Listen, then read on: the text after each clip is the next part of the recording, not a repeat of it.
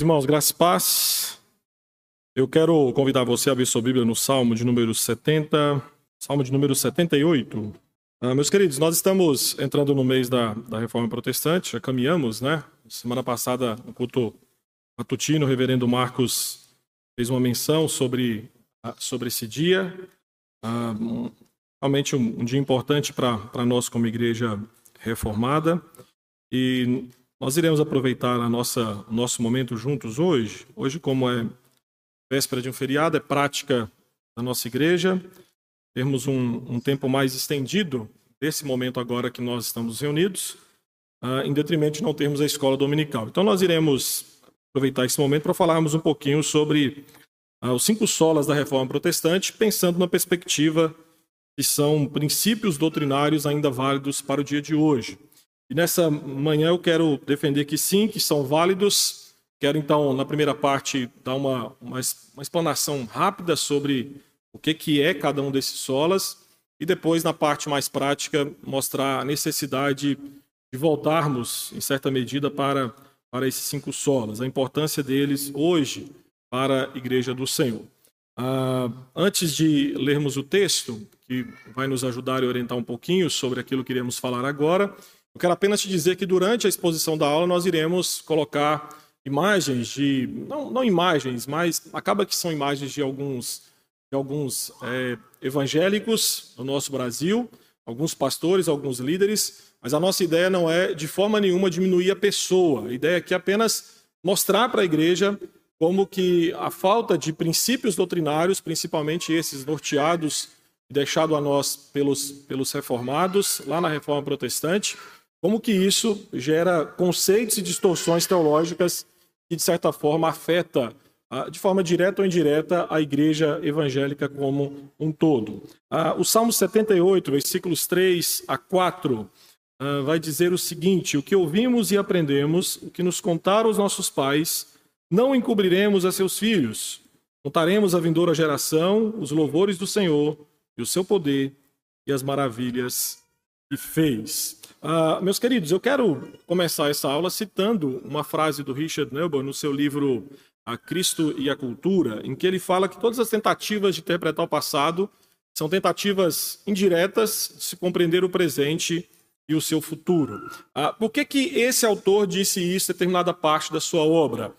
Porque nós temos a, a tendência, meus irmãos, de desconsiderar o passado por conta de uma obsessão com o presente e principalmente com o nosso o nosso futuro. Isso não tem como, isso se reflete no cristianismo, que vez ou outra se enfrenta caso de uma, de uma certa amnésia uh, espiritual, teológica, quanto ao seu passado. O Salmo 78 vai nos mostrar justamente essa necessidade de uma geração contar a outra geração quem é o Senhor, que o Senhor fez, as maravilhas desse Deus. Ou seja, compete a uma geração passar a outra geração o legado teológico. De certa forma, é justamente isso que nós, como igreja, temos que pensar na, nas gerações que nos sucederão. E aí eu quero dar um exemplo para você de como que nessa tentativa de contextualizar aquilo que é verdade eterna acaba se tornando problemático. Tem uma, uma Bíblia chamada Bíblia Freestyle, e esse é um pastor uh, de Minas Gerais. Esse pastor ele tentou contextualizar o evangelho, ele disse: Olha, eu vou fazer uma leitura, uma releitura da Bíblia, numa linguagem que seja mais acessível e que as pessoas possam entender. Ok, a, a ideia ela é fantástica, só que os princípios hermenêuticos utilizados por ele na interpretação são um pouco problemáticos. Então eu peguei apenas uma, uma passagem aqui em Mateus em que ele escreveu o seguinte: Então Jesus falou para os seus seguidores: não se misturem com o pó royal dos crentes. Tá? Aqui ele queria dizer a ideia do fermento, né? não deixar que o fermento leve toda, toda a massa. Ah, meus irmãos, repetidas vezes na Bíblia, nós crentes somos conclamados a lembrar-se daquilo em que nós cremos, por que nós cremos e ao mesmo tempo transmitir, queridos, os relatos da história da redenção aos nossos filhos. Citei no início o Salmo 78, mas o Salmo 102 aponta também para, para essa realidade. Então, nós precisamos resgatar esta realidade em nosso contexto evangélico, ou seja, uma geração ensinar a outra geração aquilo que de fato é, é, o nosso legado, é a nossa, vamos dizer assim, a nossa base teológica, a nossa base, a nossa base histórica. Isso porque o protestantismo, queridos, e aí vamos pensar não só no aspecto de PIPG, mas o protestantismo de uma forma geral, vem dando as costas a seus próprios recursos teológicos preciosos. Eu digo para o irmão que aqui no Brasil, nós, como ah, evangelicalismo brasileiro, nós não possuímos uma, herança, uma herança confessional, ou seja, de, de, de fé em algum credo. Ah, o calvinismo, por exemplo, no Brasil é muito novo. Nós temos uma, uma vamos dizer assim, um, um credo católico por conta da maioria católica, mas mesmo assim não é algo tão, tão firmado na cabeça de todo, de todo católico. Então eu digo para os irmãos que essa falta de termos um, um credo concreto, algo, algo histórico, algo enraizado, faz com que, queridos, vez ou outra, nós como igreja ou protestantes, nos tornemos alvos fácil do individualismo, do romantismo, do moralismo, do pragmatismo justamente porque estamos inseridos em uma cultura dirigida para o consumidor. Então, por isso que nós precisamos fazer como os reformadores, nós precisamos recuperar o evangelho que havia sido perdido em seus dias. E aí você tem que entender que é fato que a luta teológica, queridos, da igreja hoje não é a mesma dos reformadores lá em 1517. Mas só que nós temos algo em comum com eles. Nós temos que lutar pelo verdadeiro evangelho.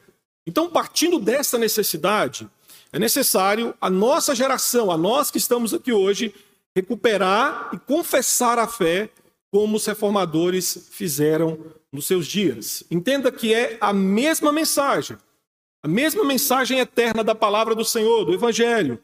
Mas agora somos nós que precisamos entrar no campo, no campo de ação. Nós não somos apenas confessionais no sentido de crer, no sentido de pregar, no sentido de ensinar aquilo que nossas, nossas confissões, os nossos símbolos de fé colocam diante de nós. Mas também nós somos confessantes, aqueles que confessam aquilo que creem diante de um juiz, por exemplo. Então, partindo disso, queridos, nós temos que entender que nós, no que diz respeito a sermos confessionais, a sermos reformados, a sermos teologicamente, é, biblicamente orientados, nós temos que entender e nós não temos apenas um mero compromisso com, com a fidelidade do passado. Embora seja isso, embora também isso seja importante, mas também nós temos a nossa confissão, em nossa época, em nosso lugar. E neste mundo, queridos, cercado por novos temores e falsas esperanças, esse mundo não precisa de uma nova mensagem. O que este mundo calejado por conta do pecado precisa é de uma confissão fiel da palavra do Senhor e revigorada pelos cristãos que a têm de apresentar. Por isso, assim como no passado, como os nossos irmãos afirmaram, né, criaram, entenderam e defenderam solas da reforma, hoje, vendo a igreja sendo ameaçada, nós precisamos novamente confessá-los e vivê-los diante do mundo. Então, nós vamos tentar aqui entender os solas da reforma. Na verdade, não foi criado por algum reformador. Geralmente é um, Normalmente é um, é um compêndio daquilo que se entendeu seus princípios da reforma e que nortearam os reformadores. Então, vamos começar pelo, pelo solo escritura. Ah, se você se lembrar bem na nossa confissão de fé, o primeiro capítulo parte justamente das, das escrituras. Então, quando os reformadores usaram a expressão só a, a escritura, eles estavam expressando a sua preocupação justamente pela autoridade da Bíblia. Então, os reformadores, queridos, entendiam que a Bíblia sozinha é a nossa autoridade suprema. Naquele contexto, eles estavam dizendo: olha, não é o Papa, não é a igreja, não são as tradições da igreja, não são seus concílios, menos ainda sentimentos subjetivos que determinam a espiritualidade e a condução da igreja. Naqueles dias em que esses solas foram defendidos, a Igreja Católica Apostólica Romana defendia que, e ainda hoje defende isso, que quem autentica a autoridade da Bíblia é justamente a, a igreja. Pode dizer, olha, a igreja não apenas autentica a autoridade, mas ao mesmo tempo autentica a sua interpretação. Então, dentro desse contexto, dentro desse conceito teológico da Igreja Católica Apostólica Romana, entende-se que a igreja tem autoridade sobre as Escrituras. Nós temos que entender que outras fontes de autoridade e tradição, dentro do contexto reformado, são importantes. Tem um papel importante, inclusive aquelas que são atribuídas como autoridade dada por Deus. Só que o que nós temos que entender aqui é que nós não cremos na, naquilo que a, a ala radical da reforma, que eram os anabatistas, defendiam, né? que era o, o nu da escritura, ou seja, a escritura desacompanhada de qualquer coisa. Quando os reformadores diziam só a escritura, eles diziam que a escritura é verdadeiramente fundamental. Portanto, se qualquer outra autoridade, se qualquer outra tradição diverge do ensino bíblico, deve ser julgada pela Bíblia e assim rejeitada se não estiver de acordo com a palavra do Senhor. O reverendo Hermes tem, em uma das suas obras, diz que nós não julgamos a Bíblia. Antes, é ela que deve julgar a veracidade do nosso sistema. O Espírito Santo, falando através da palavra, é o fogo depurador da genuína teologia. Então, só a Escritura tem sido chamado, queridos, como o princípio formal da reforma, porque é a partir da Bíblia que a reforma protestante ela tem, ela tem forma, ela toma direção a tudo aquilo que os cristãos declaram como, como cristianismo. Então, os reformados queriam, queridos, a reforma da vida, a reforma da adoração, a reforma da doutrina à luz da palavra de Deus. E aqui é interessante pensar que, por exemplo, Lutero e Calvino pegaram perspectivas diferentes a partir da Bíblia para pensar a reforma. Enquanto Lutero focou na justificação pela fé, nós vamos ver que Calvino focou na adoração que é dada somente a Deus, e aí é o princípio regulador do culto a partir daquilo que a Bíblia determina que o Senhor, a, a forma que o Senhor determina ser adorado, parte da sua palavra, da sua palavra revelada. Então, dessa forma, a partir da Bíblia, esses homens reformadores passaram a pensar acerca de Deus, passaram a pensar acerca do homem e passaram a interpretar a realidade em que eles estavam inseridos. O segundo sola é o solos Christus. A igreja medieval havia acrescentado inúmeras ah, realizações humanas à obra de Cristo, de tal forma, meu querido, que ah, era assim, era possível dizer que a salvação dependia muito mais do homem do que a obra redentora de Cristo Jesus. Então, a igreja medieval, por exemplo, ensinava que a salvação era alcançada por méritos humanos, especialmente os méritos dos santos. Né? Criam que os santos haviam sido excepcionalmente santos, que haviam acumulado aí montões de méritos em excesso e que por isso poderiam aplicar a crentes menores através dos sacramentos pela autoridade da igreja.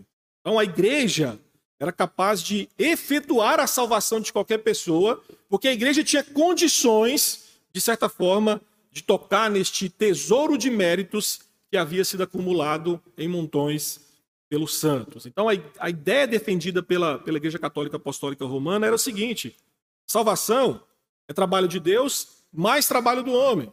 A justificação é a justiça de Deus, mais a justiça do homem. Então, o Solos Cristos vai justamente bater de frente com esse erro, porque Solos Cristos afirma que a salvação foi dada de uma vez por todas somente pela obra mediadora Cristo.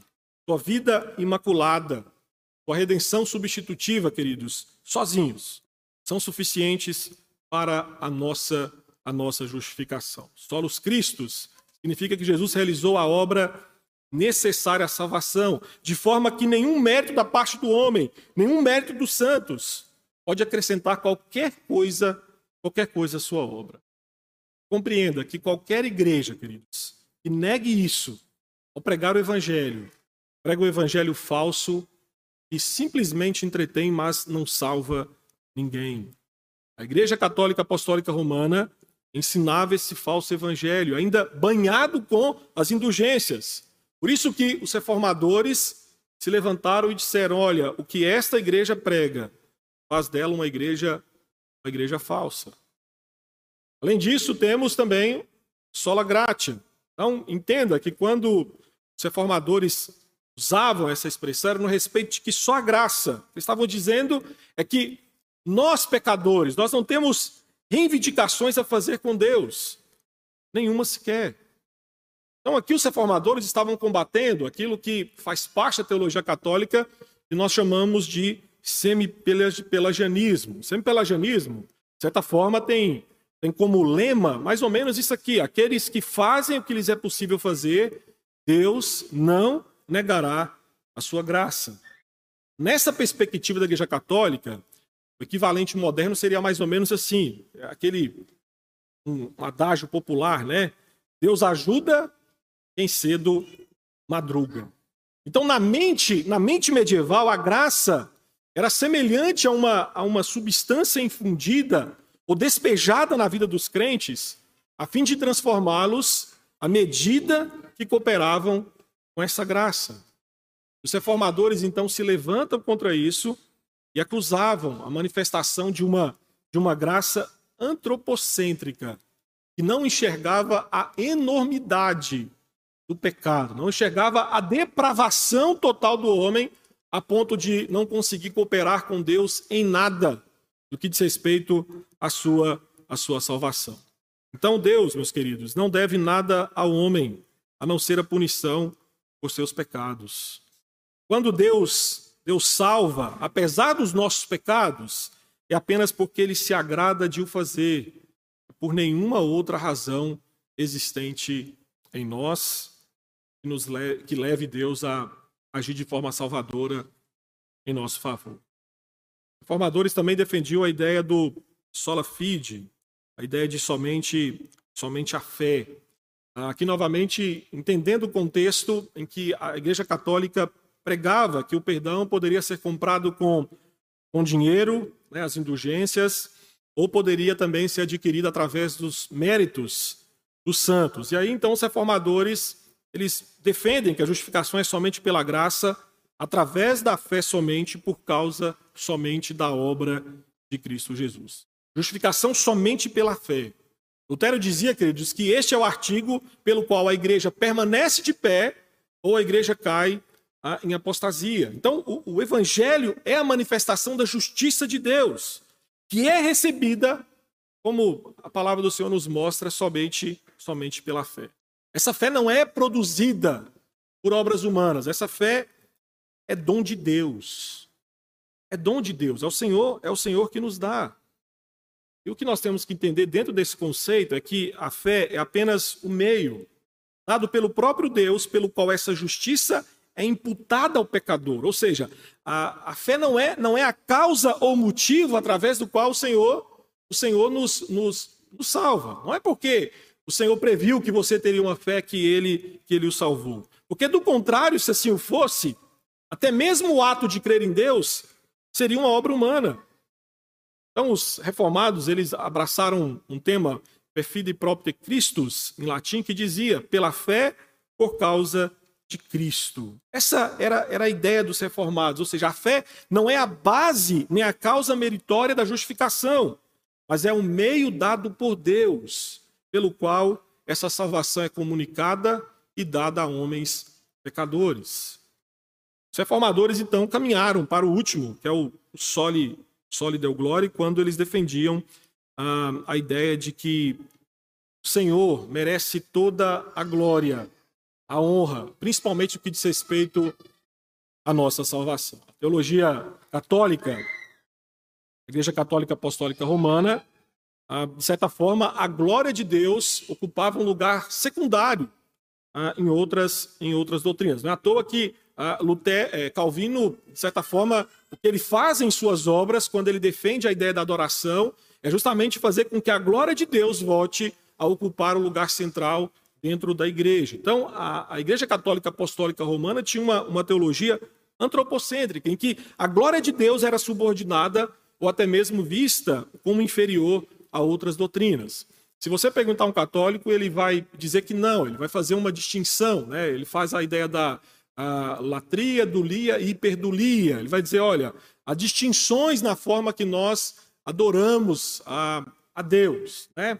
Ah, se eu não me engano, a latria é direcionada apenas à pessoa de Deus, a dulia é direcionada a, aos santos comuns, e a hiperdulia é a Maria e aí eles dizem: olha, é, beira a Deus, mas não chega a adoração a Deus. Então, é como se fossem níveis né, de adoração e eles tratam em alguns aspectos como, como veneração. Então, quando o catolicismo, queridos, colocava santos, papas, relíquias e sacerdotes no lugar de Deus, como ainda faz hoje, desobedecia ao princípio bíblico de que Deus não divide a sua glória com qualquer outro ser, com qualquer outra coisa existente dentro da sua, da sua criação. Então, os reformadores partiram de uma visão teocêntrica, Deus no centro, para falar da salvação dos pecadores. Os reformadores, é, expondo as escrituras, as doutrinas bíblicas, ah, de certa forma,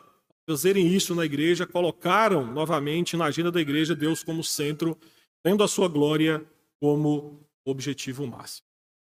Meus irmãos, de certa forma, um resumão daquilo que a, a história nos deixou como, como legado eh, teológico, que são cinco solas, nós temos que pensar numa perspectiva para hoje a partir disso. E eu digo para os irmãos, pensando num contexto de igreja mais amplo, não apenas restrito à PIPG, nós temos que pensar que nós precisamos sim, queridos, clamar por uma reforma hoje dentro da igreja evangélica, principalmente evangélica brasileira. Quando você olha o cenário do evangelho pelo mundo, eu creio que é hora de orarmos por uma volta aos princípios da reforma, uma volta a esses cinco solas.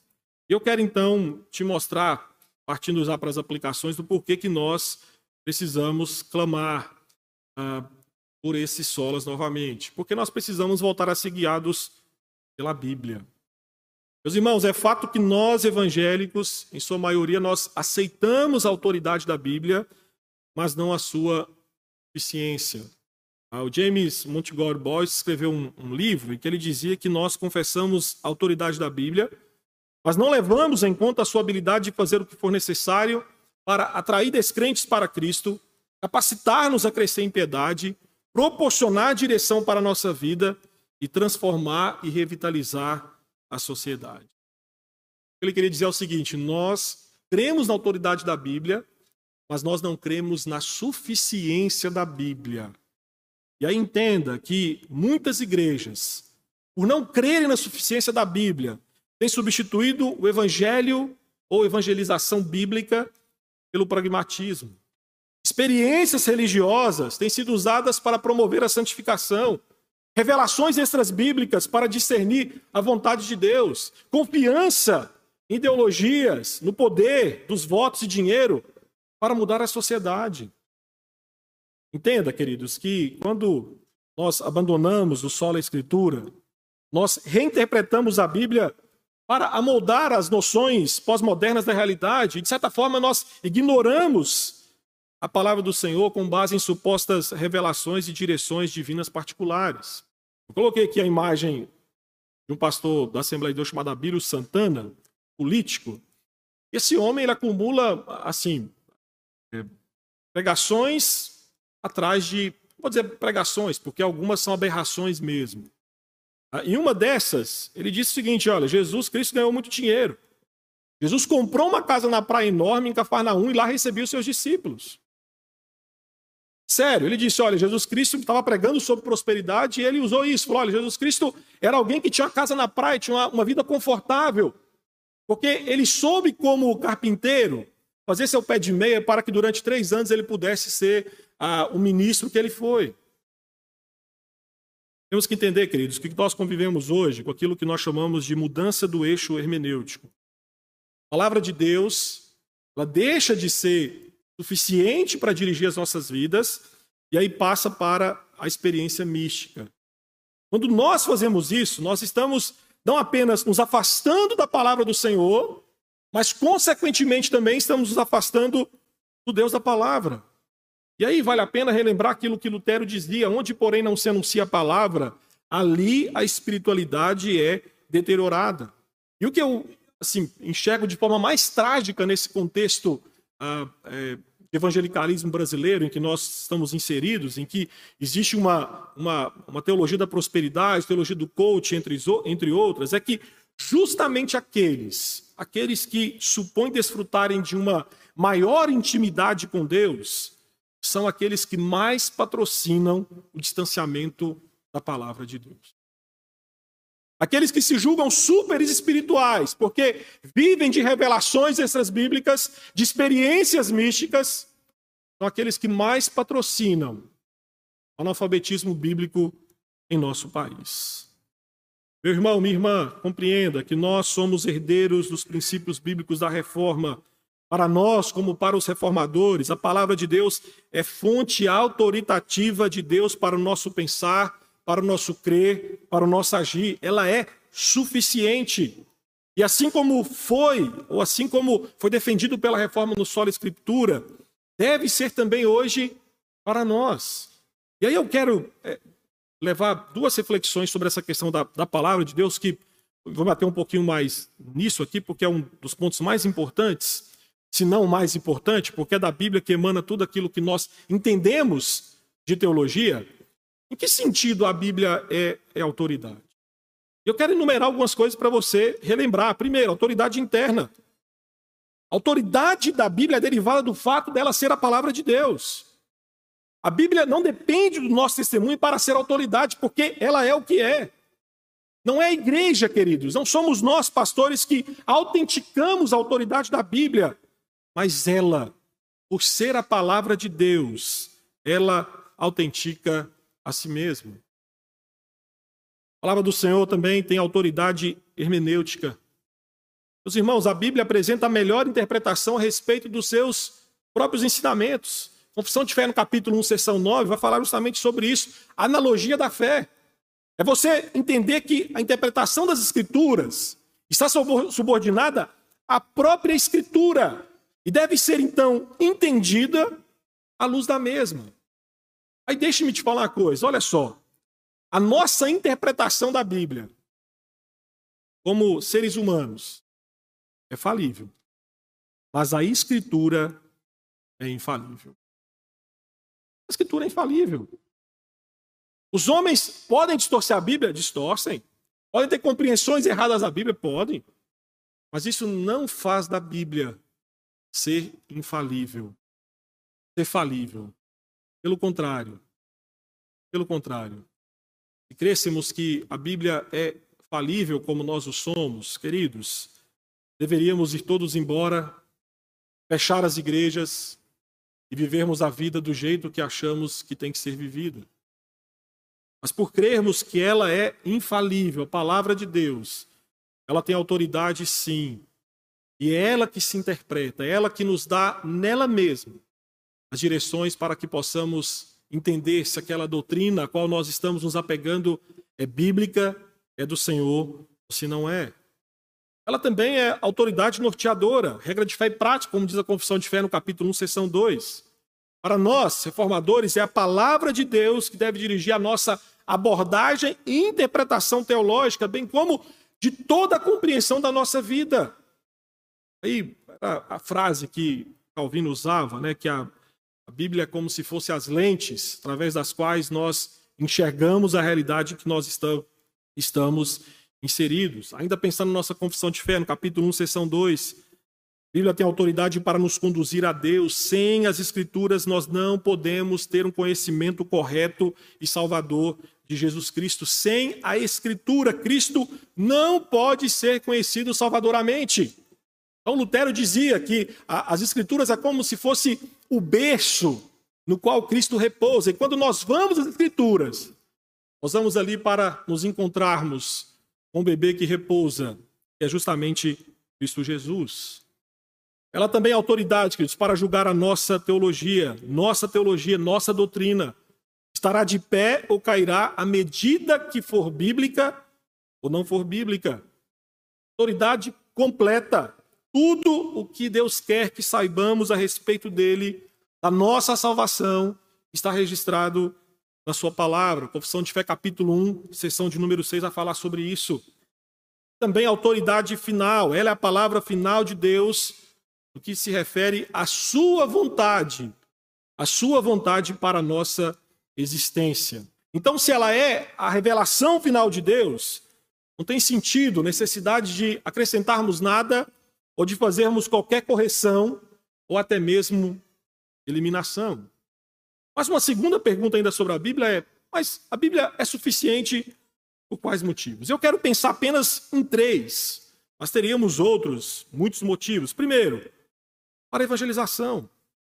Meu irmão, entenda que a única coisa que realmente funciona na evangelização é a palavra do Senhor. Jesus Cristo veio e veio como um pregador. Quando você lê Marcos 1,14, quando você lê Marcos 1,27, você vai ver o que, que foi que ele fez como anunciador do Evangelho. Ele pregou a palavra de Deus. Ele pregou a palavra de Deus. A igreja primitiva, se você pegar lá em Atos, quando o Senhor é ressurreto, ah, logo depois da morte e ressurreição de Cristo, o que, que os discípulos estão fazendo? Eles estão lendo a Bíblia e eles estão pregando a Bíblia. Então compreenda que nós não precisamos de uma música cativante. Meus irmãos, não entendam que não estou falando mal da música, na música é uma bênção. Uma bênção. Mas não entenda, nós não precisamos de uma música cativante, um testemunhos comoventes, apelos emocionantes, um ambiente agradável e preparado para atrair as pessoas, para que essas pessoas possam se converter. Não, meus queridos, nós já temos aquilo que é suficiente para a conversão de um homem, que é a palavra de Deus. Se isso aqui não salvar, queridos, se a exposição disso não transformar corações, nenhum método humano há de fazer. Mas ela também, queridos, é suficiente para a santificação. O método bíblico para a santificação é a doutrina bíblica. Às vezes as pessoas perguntam, pastor, como é que eu faço para me tornar santo? Olha, 2 Pedro 3,18 vai falar que nós temos que crescer na graça e no conhecimento de Cristo Jesus. E se nós entendemos que é aqui que Cristo repousa, que é aqui que, é aqui que Cristo está revelado, não tem outra fonte no qual nós temos que ir para, de fato, nos tornarmos em semelhança e termos a nossa imagem sendo transformadas à imagem de Cristo, ao caráter de Cristo, que não as Escrituras Sagradas. Mas também há um aspecto importante: reforma social. Meus irmãos, nós estamos num, no Brasil polarizado. E às vezes nós caímos no erro de pensar que ideologias, ah, e aí independente de qual ideologia você vai abraçar, programas governamentais ou ênfase no trabalho social, ah, é através disso que nós vamos ver reformas sociais duradouras e eficientes em nossa nação. Entenda que algumas dessas coisas são importantes. Mas Genebra foi profundamente impactada pela palavra de Deus através da vida de Calvino.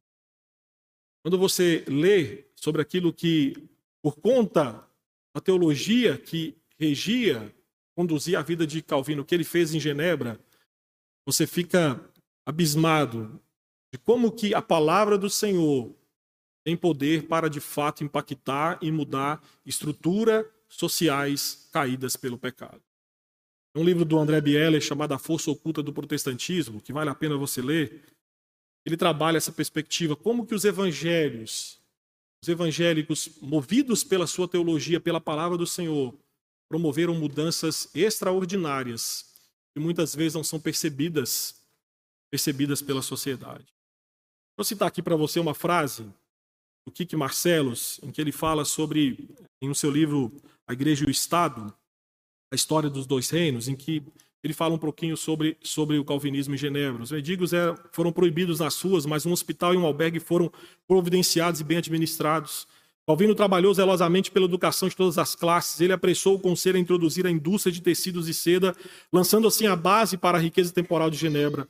Esta indústria mostrou ser próspera em Genebra, especialmente porque Calvino, através do Evangelho, criou dentro dos indivíduos o amor pelo trabalho, honestidade, economia e cooperação. Ensinou que o capital não era coisa maligna, mas o abençoado resultado de trabalho honesto que podia ser usado para o bem-estar da humanidade. Os países sob a influência do calvinismo foram invariavelmente conectados com crescimento industrial e riqueza. Não é mera coincidência que liberdade religiosa e política surgiram naqueles países onde o calvinismo havia penetrado mais profundamente. Deixa a Bíblia, queridos, guiar as nossas reformas sociais, nossa ação e atuação na sociedade. Nós vamos ver coisas extraordinárias como essa acontecendo. Ah, precisamos também voltar à centralidade da cruz de Cristo. Eis um segundo motivo do porquê que nós precisamos, de certa forma, pensar em uma, uma volta ao solo das Escrituras. Meus irmãos, somente Cristo, um defendido pelos reformadores, aponta a ideia de que qualquer tentativa ou acréscimo ao trabalho de Cristo é uma deturpação do Evangelho. Em Galatas capítulo 1, Paulo já falou sobre isso. Quando nós tentamos acrescentar algo à obra de Cristo, nós estamos passando do evangelho verdadeiro para um outro evangelho. Precisamos proclamar somente Cristo e proclamá-lo como o único suficiente profeta, sacerdote e rei. Nós não precisamos de outros profetas para revelar a palavra ou a vontade de Deus. Nós não precisamos de outros sacerdotes para mediar a bênção da salvação de Deus. Nós não precisamos de outros reis para controlar o pensamento ou a vida dos crentes, porque Jesus é tudo para nós e ele o é revelado em Sua palavra. Só que nós vivemos em um, em um cenário, queridos, em que Cristo, Cristo literalmente sua cruz, foram retirados retirados do centro da visão do cristianismo. Jesus se, se tornou apenas um, um cara legal, alguém que favorece os nossos desejos egoístas, daquilo que precisamos, como precisamos e na hora que precisamos. Michael Horton, no seu livro Cristianismo sem Cristo, defende a ideia do evangelho deísta, moralista, terapêutico. Ele fala deísta porque nós cremos num Deus que deu a corda e sumiu desse mundo. Ou seja, Deus não determina nada em nossa vida. Moralista, porque foca naquilo que você pode fazer por você mesmo. E terapêutico, porque defende uma ideia de que aquele Deus que deu a corda e desapareceu daqui, ele aparece vez ou outra apenas para satisfazer as minhas necessidades e os meus caprichos. O evangelho de hoje tem muito a ver com autoestima, com boas atitudes mentais, com sucesso terreno. Mas o evangelho hoje, em sua maioria, que é pregado em nosso país, queridos, tem pouco a ver com pregação sobre pecado, inferno, julgamento ou ira de Deus. Não são raras as vezes que nós, pastores, ouvimos pessoas que largam a igreja e justificam: olha, vocês falam muito sobre pecado. Aqui a, aqui a pregação não me faz sentir bem, não, porque vocês falam de inferno, fala de condenação. Eu quero ouvir coisas positivas, eu quero ouvir coisas boas. Isso demonstra, queridos, que boa parte das pregações que nós ouvimos, principalmente ah, na televisão, são mais centradas nos desejos e caprichos do homem, pequenas doutrinas centradas em Cristo na sua cruz. Você tem que entender, meu irmão, que quando nós retiramos a centralidade da cruz na pregação bíblica, perigo é que nós passamos a minimizar o pecado. O pecado deixa de ser visto como uma, uma ofensa infinita contra um Deus santo, passa a ser defendido simplesmente como um mal entendido. Não, entenda que o pecado nos coloca em uma posição de inimizade para com Deus. Significa que Deus está pessoalmente ofendido contra o pecador e a sua ira deve ser desviada.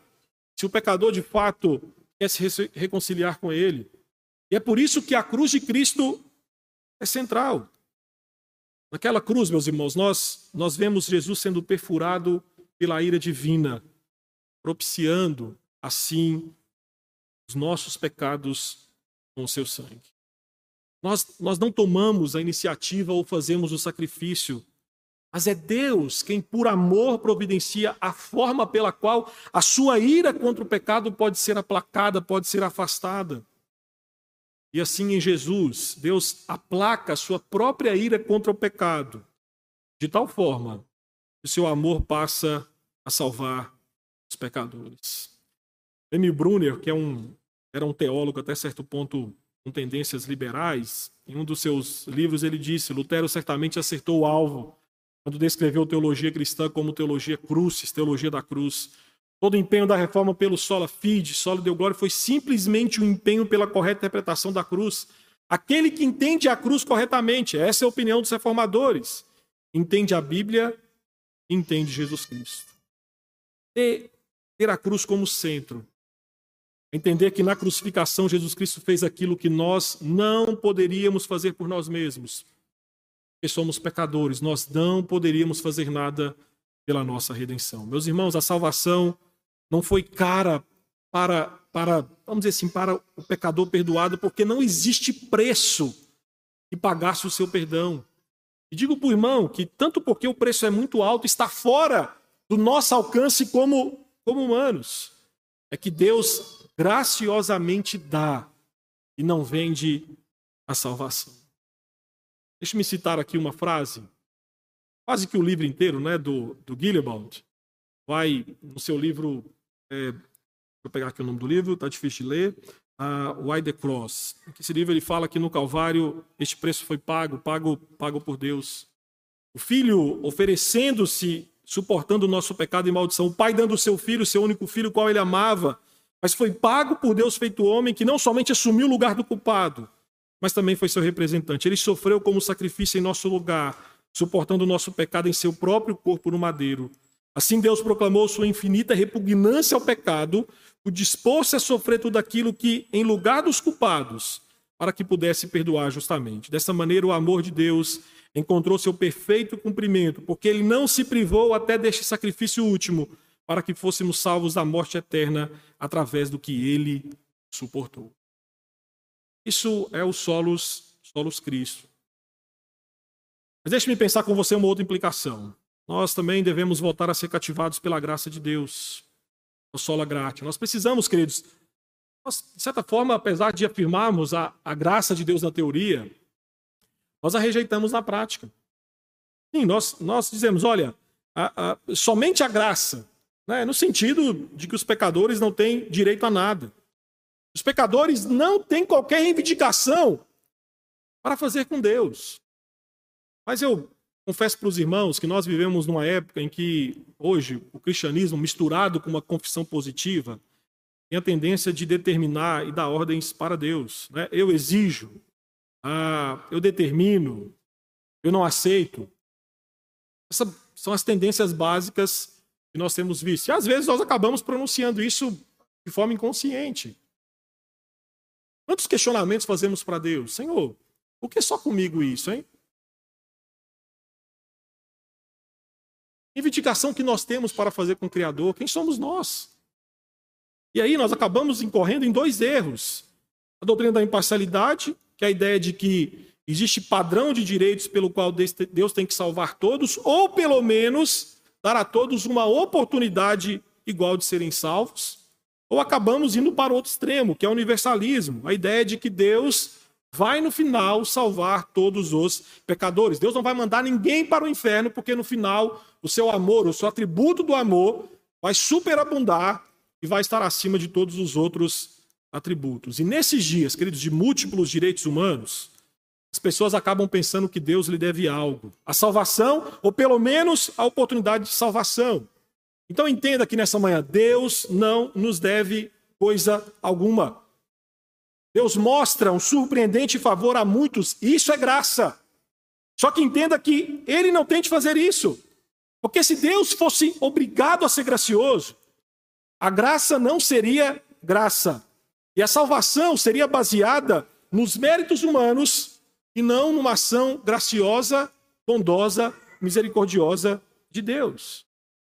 Agora, pense bem, quando nós, quando nós entendemos a única coisa que nós colaboramos para a nossa salvação é com o nosso, é com nosso pecado. Nós somos levados, queridos, a, a nos prostrar em reverência e adorar, amar e servir a esse Deus, a esse Deus gracioso.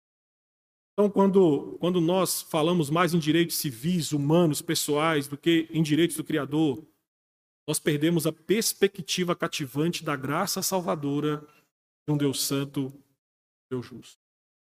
Quando nós enfatizamos mais os direitos dos homens do que o direito do Criador, do quem é, de quem é o Criador, nós estamos simplesmente nos afastando da graça e dizendo: olha, eu posso contribuir porque eu tenho direitos e o Senhor tem que me atender. Nós não temos nada, queridos, se não fosse pela sua graça e misericórdia para conosco. Nada. Nada, nada. Você pode ser a pessoa mais bem-sucedida na vida, pelos seus maiores e melhores esforços. Mas no final das contas, nada veio de você. Porque se você continua existindo, vivendo e respirando, é por obra misericordiosa e providencial de Deus. Os recursos que você possui, você possui porque Deus, em sua graça, o deu a você. Nós não temos nada por nós mesmos, se não fosse a graça de Deus. Precisamos voltar a depender somente da fé, queridos, para ser justificado. Sola fide. A afirmação de que o homem é justificado única e exclusivamente pela fé, sem acréscimo de obras do mérito humano. Esse é o artigo pelo qual a igreja é sustentada. A justiça do evangelho, de que nós não nos envergonhamos, como diz Paulo em Romanos, é o poder de Deus para a salvação, é do princípio ao fim pela fé, conforme a carta de Romanos, o justo viverá pela fé. A fé que justifica o homem é dom de Deus, é o meio pelo qual a justiça de Cristo é imputada ao pecador, meus queridos, e nisso não a glória humana. Pela fé somente, os pecados dos homens são lançados sobre Cristo, e o homem se torna então justo por conta da obra do justo, do justo Cristo, que na cruz cumpriu toda a justiça de Deus. Aí o homem, no tribunal de Deus, é declarado de uma vez por todas justa diante de Deus. A igreja, queridos, que, que quer se manter de pé, tem de viver pela fé, pela fé somente. A igreja católica dizia aquela velha frase célebre né, sobre as indulgências, que ao som de cada moeda que caía no cofre, uma alma se desprendia do purgatório e voava até o paraíso. A Igreja Católica ainda tem indulgências, trabalhos que precisam ser feitos para as penas do purgatório serem aliviadas. Por exemplo, um dia sem fumar, rezar para o Papa, fazer obras de caridade, não comer carne.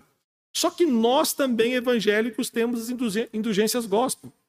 Temos. Eu estou pegando aqui apenas duas. Uma de um o prudente construtor. Se você quer construir algo, você tinha que pagar uma bagatela aí de 153 reais para ganhar aqui o, o. Não sei o que, que é isso. Acho que é tipo uma. Aquela pá de pedreiro, né? Não sei bem o nome. É, para que você pudesse ser abençoado. Ou, se você quiser o, o, o lenço ungido do Benihim, basta você fazer um pix de 100 reais que você receberia esse, esse lenço. Essa semana eu vi uma, uma, uma pastora é, e ela fazendo uma live em que ela estava entregando um monte de revelação. Ela disse: Ó, oh, Deus me revelou agora. Você quer receber uma bênção especial? Faça um pix na sua idade para mim. Eu vou orar e você vai receber essa bênção. Meus irmãos, e pessoas fazem isso. Pessoas fazem isso. Pessoas mandavam esse pix e ela dizia: Olha, obrigado, obrigado, Fulano, vou estar orando por você, a bênção vai chegar na sua vida. Então, nós temos que entender, queridos, que nós somos chamados, sim, a fazermos boas obras, mas as obras são resultado de uma fé sincera. Toda e qualquer obra que nós fazemos, nós não fazemos para ser aceitos diante de Deus. Não. Pelo contrário, a nossa fé, ela, a nossa obra reflete a fé que nós temos em Cristo, porque nós fomos salvos pela fé. E aí diz Efésios capítulo 2, versículo 10: para as boas obras que Deus de antemão preparou para que nelas andássemos. Então, nós não fazemos para sermos salvos, nós fazemos por causa da salvação que nós já temos em Cristo Jesus. E aí, por último, aqui eu encerro. Precisamos voltar a ter a glória de Deus como foco de todas as coisas. A glória é somente a Deus. Significa que ninguém, nem homens, nem anjos, deve ocupar o lugar que pertence somente a Deus. No mundo, queridos, ou em nossa vida, porque Ele e somente Ele é o Senhor, que merece toda a glória, toda a honra e todo o louvor. Nós sabemos que a glória de Deus é o, é o fim para o qual Ele criou todas as coisas. Então, dar glória a Deus é entender e confessar que, que não há nada neste mundo que possa ocupar o lugar que pertence somente a Deus. Os reformadores diziam a ideia do corandel, né? você viver diante do Senhor, ou seja, uma vida vivida na presença do Senhor, diante da presença do Senhor, uma vida voltada para Ele, porque dele, por Ele e para Ele são todas as coisas. E nós o glorificamos em tudo aquilo que nós, que nós fazemos. Nós vivemos um cenário, queridos, em que nem sempre isso é verdade. Deixe-me citar aqui uma ideia de pastores midiáticos de, são pastores e líderes que, que acham, tem o direito de receber certa devoção. Entenda que é, é, respeito à autoridade pastoral é diferente de idolatria. Nós convivemos com uma linha muito tênue isso no nosso, no nosso Brasil por conta ah, do advento da internet. Então nós temos os nossos papas evangélicos em quem muitos devotam não apenas a sua, a sua veneração, a sua adoração, a sua idolatria, mas porque a palavra desses homens passam a ter poder determinante sobre como as pessoas têm que agir, o que elas têm que pensar, o que elas têm que fazer, como elas têm que se vestir. São homens que se julgam poderosos para pregar e analisar as escrituras, e de certa forma digo para os irmãos, se consideram até mesmo mediadores da salvação. Eu estava vendo um, um pastor ah, numa rede social dizendo: Olha, eu amaldiçoo você que saiu da minha igreja. Eu amaldiçoo você. Então, são homens que olham para a Bíblia e dizem: Olha, a Bíblia está dizendo o que eu quero que ela diga. De fato, usam a Bíblia para, para manipular, para conduzir as pessoas a cumprirem os seus caprichos e a viverem do jeito que, que eles entendem. E nós, às vezes, cometemos esse erro, como reformados, queridos. Várias vezes cometemos isso. Ah, quantas vezes ah, nós ouvimos a exortação de um pastor da igreja local e aí você corre na internet para ouvir o que que pastor X está dizendo. Aí você volta, às vezes, ao pastor, ao conselho e diz: Olha, vocês falaram isso, mas eu não aceito porque o fulano de tal disse isso. Não fazemos isso com alguns pastores. Independente, às vezes você nem olha para a Bíblia. Se o que está sendo dito é bíblico ou não. Quantas vezes menosprezamos a palavra pastoral bíblica de pastores que não são midiáticos, porque achamos que os pastores que são têm a notoriedade maior, de certa forma, são cercados por uma áurea e autoridade espiritual maior, até mesmo do que as escrituras validam ou não validam. Os irmãos, nós também vamos para outro extremo. Outro extremo que às vezes nós corremos o risco de colocar o nosso sistema doutrinário, de certa forma, como o sente todas as coisas, não a glória de Deus. Digo para os irmãos com tristeza que nós temos visto aí alguns justiceiros calvinistas nas redes sociais. Sim, temos visto sim. Né? São pessoas que dizem: olha, sou calvinista, sou sensacionista, sou supralapsariano, sou teonomista, sou amilenista conservador. E são pessoas que tripudiam, tripudiam de outras pessoas que estão, às vezes, enganados em, outra, em outro sistema doutrinário, ignoram aquilo que, às vezes, o sistema doutrinário diferente do calvinismo tem em comum, fazem chacota, tripudiam e dizem: olha, em nome da verdade, eu estou pregando o evangelho. Não, você não está pregando o evangelho. Você não está pregando o evangelho. Quando nós fazemos isso, nós idolatramos o sistema. Nós defendemos uma fé, queridos, sem uma ortodoxia humilde. Ah, nós temos a, a tendência que aquilo que alguns dizem que é o, se eu não me engano, é o, o James Smith, naquele livro ah, Cartas a um Jovem Calvinista, que fala sobre quando alguns irmãos que estavam em ambientes pentecostais, neopentecostais, chegam na igreja reformada, tem que colocar ele no período da jaula. Tem que prender ele numa jaula e deixar ele durante um tempo ali, porque ele é como um leão feroz. Ele olha, ele olha para os erros que foram cometidos ou, ou erros ah, de interpretação bíblica que durante muito tempo o conduziu na sua vida em uma, em uma realidade neopentecostal. E ele desconsidera até mesmo familiares de sangue dele que está ali. Ele vai para as redes sociais, ele liga, ele vai no, no jantar de família, ele começa a confrontar todos e tudo, e dizendo: vocês estão errados, vocês vão para o inferno, os pastores de vocês são isso, são aquilo. Cuidado, porque às vezes nós, nós agimos como um cão raivoso. E aí o Smith fala: olha, pega esse cristão, joga ele numa jaula, deixa ele ficar ali até ele amansar. Depois que ele amansar, que ele tiver maturidade, aí você abre a jaula e deixa ele sair e pregar de fato a palavra do Senhor. Eu sei que há uma frase célebre de Calvino, que Calvino dizia que o cão late quando o seu dono é atacado. E eu seria um covarde se visse a verdade divina ser atacada e continuasse em silêncio sem dizer nada. Nós devemos fazer isso, mas de uma forma humilde. buscando defender não a glória do nosso sistema, não a glória da igreja em que nós estamos agora, mas buscando defender a glória de Deus. Não é defender os nossos argumentos e mostrar que agora nós somos bons, nada disso. É defender a glória de Deus. Tem um livro que, se você. Na PAB você encontra esse livro, Ortodoxia Humilde. É, na verdade, esse livro é um capítulo do livro uh, Cave Mais Fundo, de Joshua Harris, e, e aí eles fizeram, se não me engano, capítulo 10 ou 11, Ortodoxia Humilde, eles fizeram esse, liv esse livreto. É um livro que o Joshua Harris fala sobre isso. Você, você tem que defender a verdade, mas existe uma forma bíblica, humilde e amorosa de assim o fazer. E quando você assim o faz, você tem como foco principal a glória de Deus sobre todas as coisas.